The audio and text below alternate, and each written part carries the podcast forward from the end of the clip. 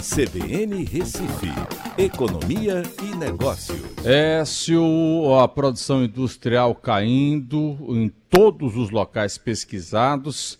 É o efeito Covid devastador, não é, Écio? Boa tarde. Boa tarde, Aldo. Boa tarde, ouvintes da CBN.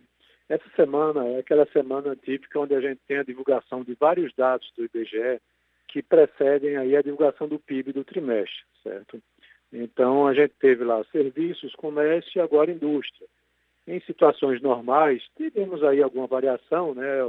Um setor crescendo, outro caindo, mas a semana está sendo realmente muito ruim de se tratar dessas informações aqui na nossa coluna.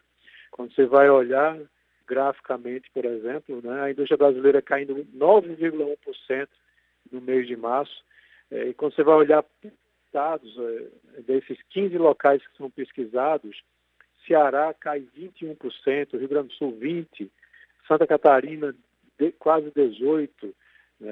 é, Pernambuco, felizmente, caiu somente 7%, mas 7% já é um absurdo, né?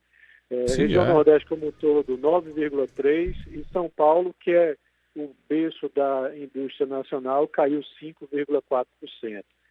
Né? É, Aldo, é, complementando essa notícia do IBGE, eu tenho aqui uma, é, uma publicação da CNI, que foi divulgada agora há pouco também, com os efeitos, os impactos da Covid na indústria, né? E eles fazem um levantamento com as próprias indústrias, perguntando quais são os itens que mais impactaram para que essas indústrias caíssem tanto, né? E o primeiro item lá, com 70% das respostas, é queda no faturamento.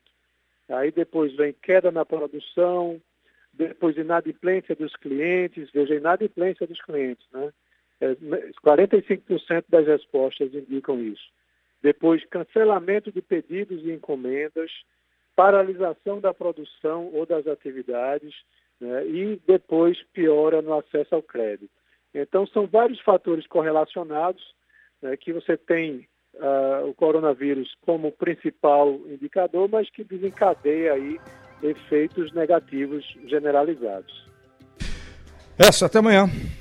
Abraço a todos, até amanhã.